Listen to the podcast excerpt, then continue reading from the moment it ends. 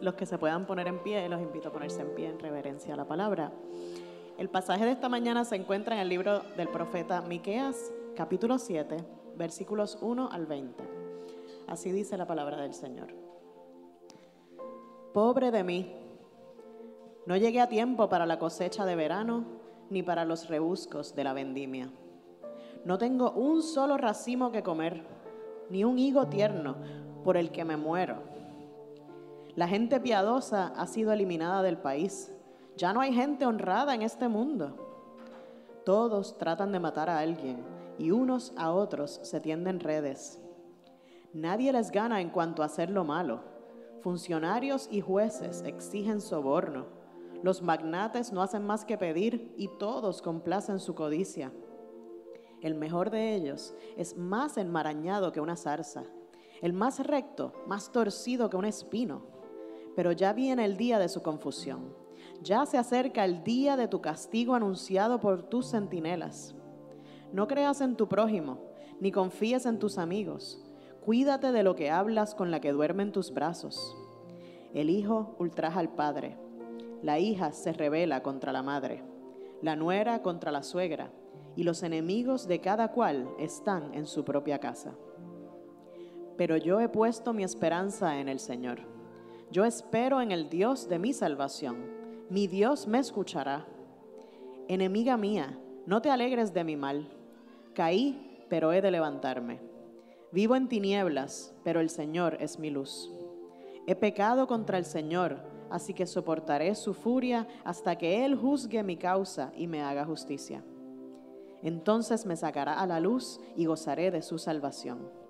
Cuando lo vea mi enemiga, la que me decía, ¿dónde está tu Dios? se llenará de vergüenza.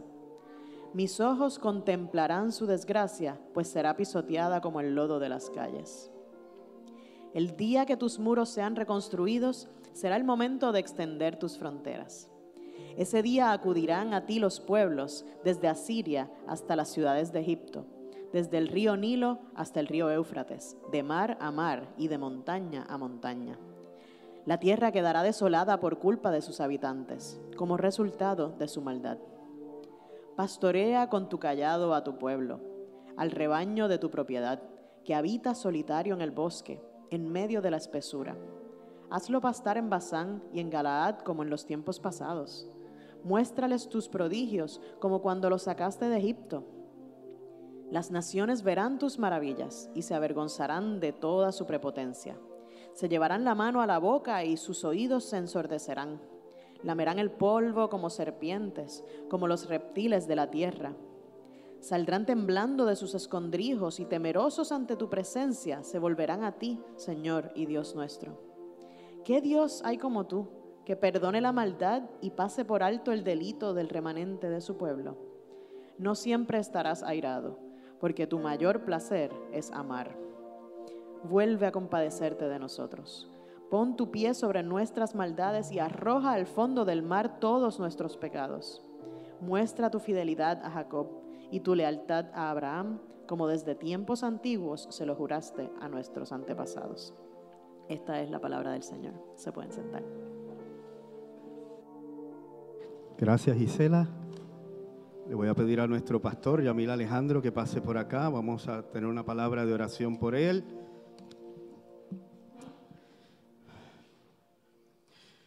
Señor, en el nombre de Jesús te presentamos a nuestro pastor en esta mañana. Tú sabes las necesidades que hay en nuestros corazones, cuáles son las preguntas que necesitan ser contestadas, Señor, que tanto te hemos estado preguntando durante la semana. Te pido, te pido y te pedimos, Señor, que en el nombre de Jesús uses a Yamil de forma especial para que pueda trazar tu palabra de tal manera que podamos ser fortalecidos en esta mañana y confrontados para gloria de tu nombre. En el nombre de Jesús oramos. Amén. Buenos días, mis hermanos. Por ahí, algunas visitas. Si ese es usted, siéntase bienvenido. Esto es una iglesia que le encanta, ¿verdad? Tiene la, característica de ser eh, welcoming, de ser una iglesia que, le gusta ver visitas, le gusta ver a la gente nueva. So, gracias por, por estar con nosotros. Aprovecho un momentito y quiero excusar a nuestro hermano José Elías. Si usted mira esa mesita que está ahí a, a, mi derecha o a su izquierda, él estuvo el viernes ocho horas y media sin pararse haciendo un examen para su ordenación, así que está descansando, está de vacaciones, se fue luego del viernes para allá, para Orlando, a disfrutar, así que lo excusamos y estamos bien contentos, ¿verdad? Porque el Señor está llamando a José Elías al pastorado y, sus exámenes de ordenación ya por lo menos tomó la primera parte, digamos, la parte más difícil, ahora queda la segunda tanda, así que sigan orando por él y por Viviana para que el Señor les siga dando fortalecimiento y los dirija. En esta mañana Estamos en una serie de sermones del profeta Miqueas y hoy es el último día en que nosotros vamos a tocar este, vamos a, traer al púlpito este profeta menor. El profeta Miqueas es un profeta, uno de los primeros profetas que aparece eh, junto contemporáneo con el profeta Isaías, profetiza en el reino del sur, el reino de Judá, la ciudad de Jerusalén. Y en la, en la mañana de hoy yo quisiera tocar un tema que, que que es el tema que distingue este último capítulo. Si usted escuchó toda la, narrativa de este capítulo 7, es una narrativa de lamento. Y ese es el tema que quisiéramos tocar hoy. A ti y a mí, en algún momento, la vida nos ha golpeado duro. O en algún momento, si no te ha pasado, te va a golpear duro. La frustración y la, la tristeza van a ser real en nuestro caminar. ¿Y qué nosotros hacemos?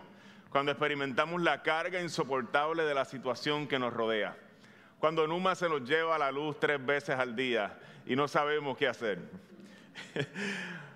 Esta semana hablaba con, con, mi hermana Natalia de cómo Puerto Rico pareciera ir cada vez más en retroceso. Y la tristeza que esto crea en nuestros corazones que crecimos con el sueño de que nuestro país iba en progreso y de momento lo que vemos es un retroceso continuo. Cuando vemos que la corrupción está afectando a nuestra gente y la corrupción de nuestros gobiernos causa muerte, causa dolor en nuestro pueblo. Cuando tu proyecto de vida se desmorona delante de tus ojos. Como un agricultor trabajaste duro y no llegas a disfrutar nada de tu esfuerzo. Cuando la vida te sorprende con una pérdida que no esperabas. Cuando las cosas no salen como lo planificaste. No es el guion que querías vivir, pero es el que te ha tocado caminar. Se te va un familiar antes de tiempo. Cuando recibes un diagnóstico que te recuerda que la vida es más frágil de lo que tú pensabas. Cuando por seguir a Jesús te toca vivir la dura realidad de una vida célibe. Porque desde que tienes uso de razón, has sentido atracción a personas del mismo sexo y entiendes que la Biblia no está de acuerdo con eso. ¿Qué hacemos cuando nos golpea la vida de esa manera? Cuando el dolor se vuelve tan serio, tan pesado de cargar. El dolor es muy real y la Biblia nos va a mostrar esta cruda realidad.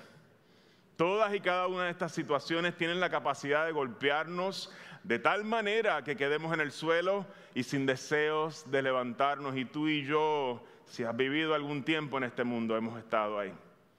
Ante el sufrimiento siempre tenemos varias opciones. Podemos endurecer nuestro corazón, podemos volvernos gente cínica, desconfiados de todo, pero el libro del profeta Miqueas en su conclusión nos presenta una alternativa diferente. El libro termina con lo que los judíos llaman un lamento, que es un lamento en la escritura. El lamento es un recurso que Dios regala a sus hijos para lidiar con la incongruencia de la realidad en que nosotros vivimos. ¿De qué se trata esta incongruencia? De que por un lado, Dios es perfectamente bueno, amoroso y justo, y este es su mundo. Pero por otro lado, lo que yo estoy experimentando en el presente es justamente lo opuesto, es maldad, injusticia y sufrimiento.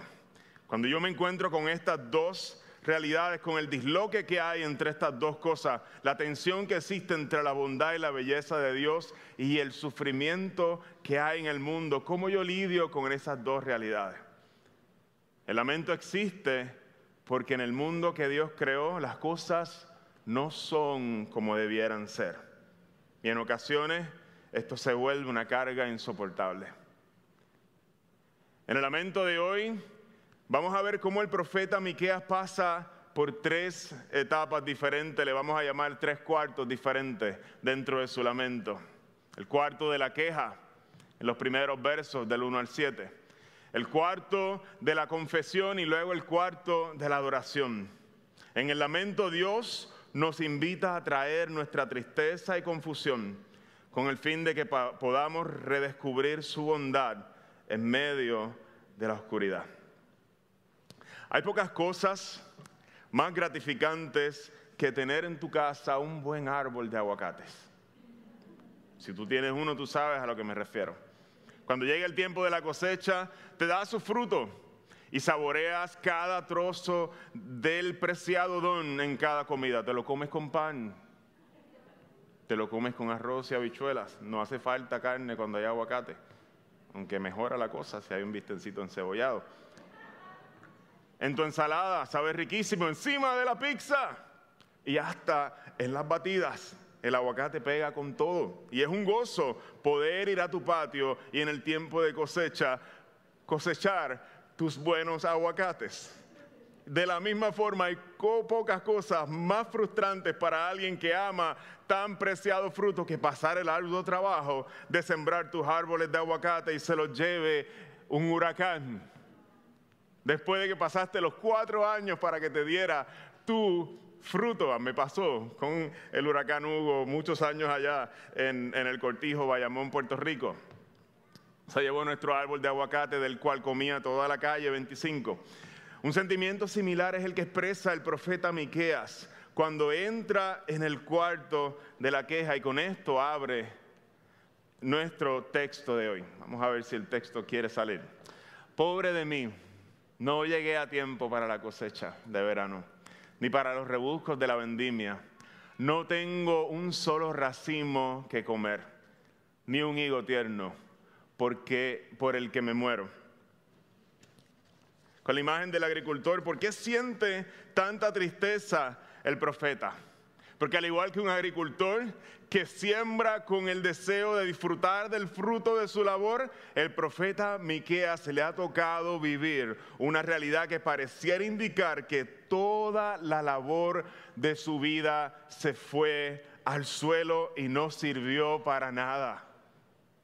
A Miqueas le tocó vivir una época bien interesante. Le tocó vivir el reinado de un rey justo, se llamaba Ezequías, un montón de reformas sucedieron en el tiempo de sequía. Miqueas pudo experimentar lo que es el éxito ministerial, como una ciudad cambia con la predicación del Evangelio, con la predicación de la palabra de Dios, pero no solamente le tocó vivir en el reinado del rey Ezequías, sino que también le tocó vivir en un reinado de un rey malvado. Luego de un tiempo de grandes reformas y éxito ministerial experimentado por el profeta Miqueas, al final de su vida le tocó vivir bajo el reinado del rey Manasés. Tal vez el rey más malvado en toda la historia de Jerusalén y el rey que más años reinó, 55 años estuvo en su trono. ¿De qué se trata el reinado de Manasés? Hay unos cuantos textos que podemos mirar. Manasés, nos dice Segunda de Reyes capítulo 21 verso 2, hizo lo que ofende al Señor pues practicaba las repugnantes ceremonias y las naciones eh, de las naciones que el Señor había expulsado de delante de los israelitas. El resumen de Manasés, Manasés descarrió a los israelitas, de modo que se condujeron peor que las naciones que el Señor destruyó delante de ellos. Se sigue llenando el resumen de Manasés. Sacrificó en el fuego a su propio hijo, practicó la magia, la hechicería, consultó a nigromantes y a espiritistas y por si fuera poco, Manasés derramó tanta sangre inocente que inundó a Jerusalén de un extremo al otro. Este rey se dedicó a deshacer toda la obra de justicia que su padre Ezequías construyó sobre todo su reinado. Reconstruyó todos los altares paganos de Israel. No solo llevó a Israel a adorar dioses falsos, sino que se volvió un pueblo aún peor que las naciones que los rodeaban. Y este es el panorama que le toca vivir al profeta Miqueas en los últimos años de su vida. Hay una profunda frustración ministerial. Toda una vida entregada al ministerio para terminar peor de lo que comenzó. ¿Cómo se maneja algo como esto? Cuando la vida da unos giros que jamás esperaban y nos sacuden hasta lo más profundo del ser. Todo por lo que cual trabajamos, todo por lo cual nosotros entregamos nuestro esfuerzo, se fue a la basura. Todo. Ante una situación como esta, Miqueas tiene toda la justificación del mundo para volverse la persona más cínica por el resto de sus días. Él siembra toda una vida y no cosecha nada. El cinismo siempre es una opción cuando el dolor se acerca a nuestra vida. La persona cínica vive con una profunda frustración y una fuerte desconfianza en todo. Ha sufrido tanto o ha visto tanto sufrimiento que se le hace difícil creer las buenas motivaciones de la gente. El cinismo nos lleva a vivir en constante amargura y sospecha de los demás y el problema fundamental con el cinismo, Iglesia la Travesía, es que la persona cínica no puede quitar la vida de los, la mirada de los problemas que le rodean. Y eso es precisamente lo que Dios va a trabajar en el cuarto de la queja con Miqueas. El cuarto de la queja es un lugar para expresar todo lo que hay en el corazón. Y escucha bien la travesía, en el cuarto de la queja se expresa todo. Todo. Se nos da permiso a quejarnos con todas las fuerzas de nuestra alma. A pataletear, a brincar, a hacer lo que sea en el cuarto de la queja, no tenemos que decir las palabras correctas.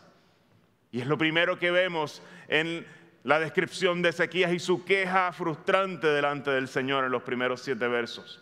En el cuarto de la queja lo importante es que nosotros vamos a llevar nuestra tristeza y nuestra queja a la persona correcta y aquí comienza a verse la diferencia. En los versos 1 al 6, Miqueas presenta toda su amarga queja delante del Señor, pero en el verso 7 vamos a ver un giro pero yo he puesto mi esperanza en el Señor. Yo espero en el Dios de mi salvación, porque mi Dios me escuchará. El cuarto de la queja es ese espacio que Dios diseña para que tú traigas todo tu dolor cuando la vida no se ve como tú esperabas. Pero el cuarto de la queja no te deja caer en el cinismo. No te deja mirar solamente las circunstancias, sino que en el cuarto de la queja Dios va a ir llevándote al paso que pueda. Lentamente a veces va a ir llevándote a mirar hacia Él y mi hermano y mi hermana de la travesía, eso lo cambia todo. ¿Cómo manejas la tristeza profunda cuando la vida te golpea? ¿Te vuelves cínico? Pierdes la fe en todo el mundo, desconfías de todo el mundo, te amargas, deja que tu corazón se inunde con todas las malas noticias. O piensas positivo, empiezas a tener fe, empiezas a tener esperanza. Bologna, eso no sirve tampoco. ¿Esperanza en qué? ¿Tener fe en qué? ¿Pensar positivo en qué? ¿Sopa de pollo para el alma? ¿Para qué? Eso no resuelve la situación del mundo, eso no resuelve nada. Cuando la tristeza nos alcanza y nos golpea la vida de manera profunda, Dios nos invita a entrar al cuarto de la queja. Y nos invita a entrar con confianza y nos dice, expresa lo que sientes sin temor. Expresa lo que sientes sin temor. Deja que Dios te encuentre en el lugar de dolor en que estás. Y en el tiempo apropiado, Él va a comenzar a redirigir tu mirada a Él. El profeta Miqueas dijo, pero yo he puesto mi esperanza en el Señor. Toda mi situación es oscura, pero en este lugar yo he puesto mi esperanza en el Señor. Yo espero en el Dios de mi salvación porque yo sé que mi Dios me escuchará. ¿Qué hacemos cuando la vida nos golpea? El Señor nos da permiso entrar al cuarto de la queja. El Señor sabe que tú y yo lo necesitamos cuando la vida nos golpea. Pero no nos deja en el cuarto de la queja, Él nos lleva a empezar a mirar y cambiar nuestra mirada hacia Él en el cuarto de la queja, pero no nos deja ahí. Y quisiera que nos moviéramos al segundo punto, que es el cuarto de la confesión. Él comienza, Miqueas comienza el pasaje quejándose y lamentándose de que no queda nadie justo en la nación. Sus palabras se parecen a las palabras de Noé no hay nadie justo en el mundo. Esto es lo que él está mirando. Él dice, ni siquiera la familia, ni siquiera puedes confiar en aquella persona que duerme, duerme al lado tuyo en tu cama, ni siquiera en los de tu casa. Como el profeta Elías sentía que no, él era el único que no se había arrodillado ante Baal. Él es el único que queda. Así entra el profeta Miqueas al cuarto de la queja. Pero en el cuarto de la confesión comenzamos a ver una actitud diferente. Miqueas, el corazón de Miqueas comienza a cambiar. Dice, Señor, he pecado contra el Señor. Así que soportaré su furia hasta que Él juzgue mi causa y me haga justicia. Entonces me sacará a la luz y gozaré de su salvación. Algunos expertos dicen que Miqueas pide o está arrepintiéndose en estos versos por sus pecados. Otros dicen que está tomando los pecados de la nación y los está confesando como si fueran suyos. En el cuarto de la confesión, Miqueas comienza a asumir responsabilidad por la situación de Israel. ¿Son sus pecados los que confiesa o los del pueblo al final del día? No importa. Él conoce que el estado actual de su país es consecuencia del pecado y del alejamiento del Señor y él toma la responsabilidad y dice, Señor, yo he pecado contra ti. Miqueas conoce que la restauración de la nación va a comenzar con actos de arrepentimiento y él conoce esto muy bien y él se ofrece a sí mismo como el primero en experimentar ese arrepentimiento. No hay duda en el corazón de Miqueas que Dios va a cumplir lo que una vez prometió. Pero Miqueas sabe que no ha llegado el tiempo de esa promesa y el tiempo que le espera va a ser duro y va a estar lleno de incertidumbre. ¿Qué palabras se escuchan en el cuarto de la confesión. el momento de pedir al Señor. Señor, pastorea con tu callado a tu pueblo, al rebaño de tu propiedad, que habita solitario en el bosque, en medio de la espesura. Señor, hazlo pastar como en otros tiempos, en tiempos pasados. Desde el cuarto de la confesión y la oscuridad, Señor, muestra tus prodigios como los sacaste, como cuando los sacaste de Egipto. ¿Cómo maneja ¿Cómo se maneja la tristeza la tristeza profunda que nos da duro en nuestra vida? Dios nos invita no solamente a pasar por el cuarto de la queja, sino que nos invita también a entrar al cuarto de la confesión. En el cuarto de la confesión hay dos cosas que son apropiadas. La primera es escudriñar nuestros corazones. Dejar que el Señor escudriñe lo más profundo de nuestro ser. Allí nos preguntamos con sinceridad si realmente estoy viendo las cosas como son. ¿Realmente no hay nadie justo en el país? ¿O eso es lo que yo estoy percibiendo? En el cuarto de la confesión nos toca tomar responsabilidad por aquello que hemos hecho, o aún por las cosas o los pecados de otros, sabiendo que el arrepentimiento trae bendición. Y en el cuarto de la confesión nos toca mantenernos clamando a Dios por su sustento para el tiempo presente. Cuando clames a Dios desde el cuarto de la oscuridad, desde el cuarto de la confesión, tú y yo podemos tener certeza, como dice el apóstol Pablo. Por nada estéis afanosos, sino sean conocidas vuestras peticiones delante de Dios en toda oración y ruego y con acción de gracias. Y la paz de Dios, que sobrepasa todo entendimiento, guardará vuestros corazones y vuestros pensamientos en Cristo Jesús. El Señor quiere que nosotros traigamos nuestra frustración a Él, nuestra tristeza, nuestras peticiones desde ese lugar de oscuridad. Y Él nos promete que nos va a guardar en completa paz. Hemos mirado hoy cómo el lamento busca llevarnos desde ese lugar de la queja a través del lugar de la confesión y hay un cuarto más en el que el Señor quiere que Miqueas entre. Si nosotros miramos el panorama de la vida de Miqueas, nada ha cambiado. Nada ha cambiado. Todavía Miqueas muere y todavía Manasés sigue en el trono y sigue deshaciendo por ahí para abajo por muchísimos años.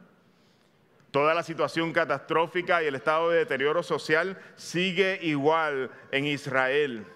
A pesar de todo esto, el profeta Miqueas comienza su lamento con una amarga queja y culmina su lamento celebrando la fidelidad de Dios.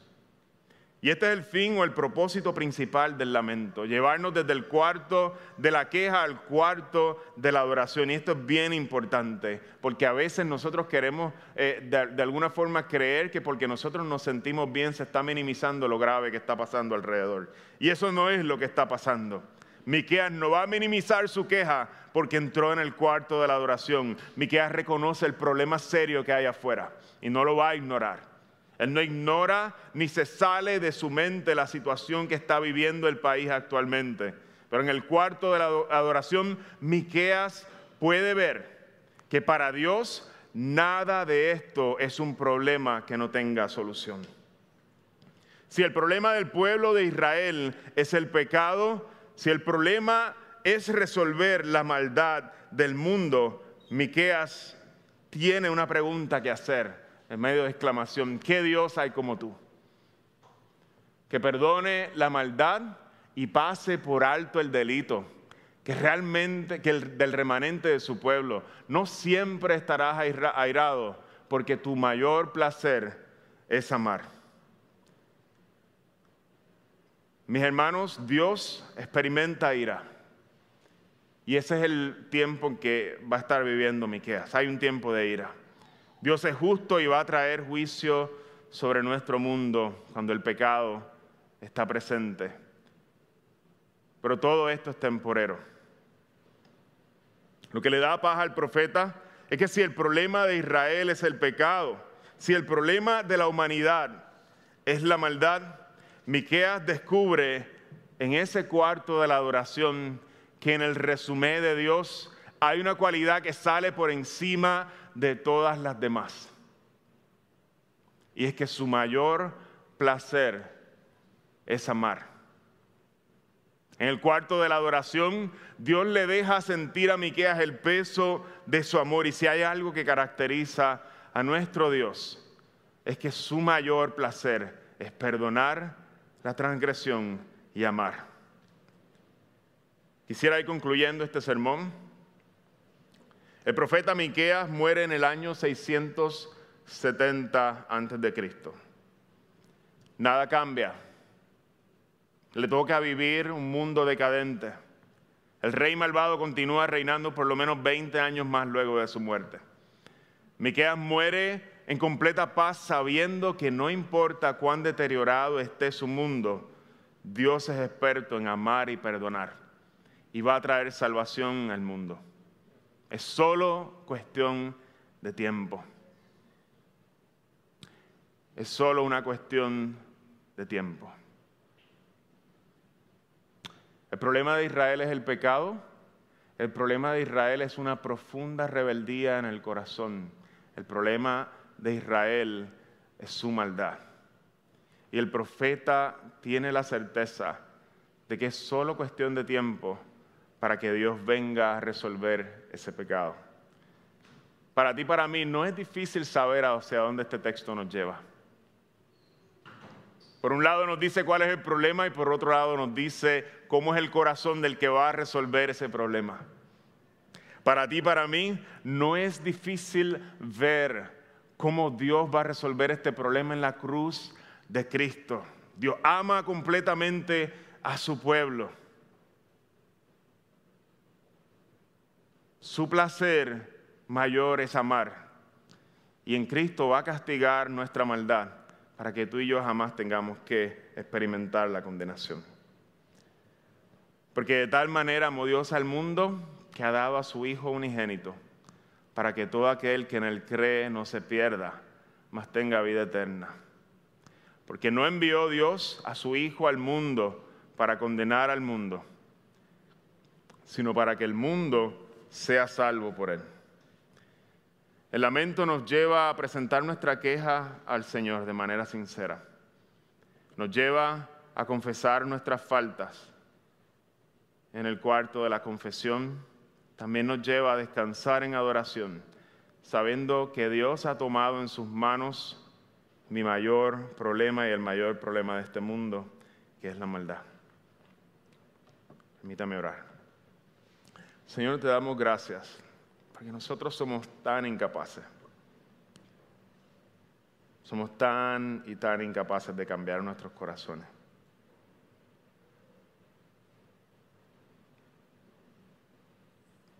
Pero tu mayor placer es amar. Y tú te deleitas en perdonarnos. Nos humillamos ante ti hoy. Y entregamos, Señor, todo lo que somos como estamos. En el nombre de Jesús. Amén.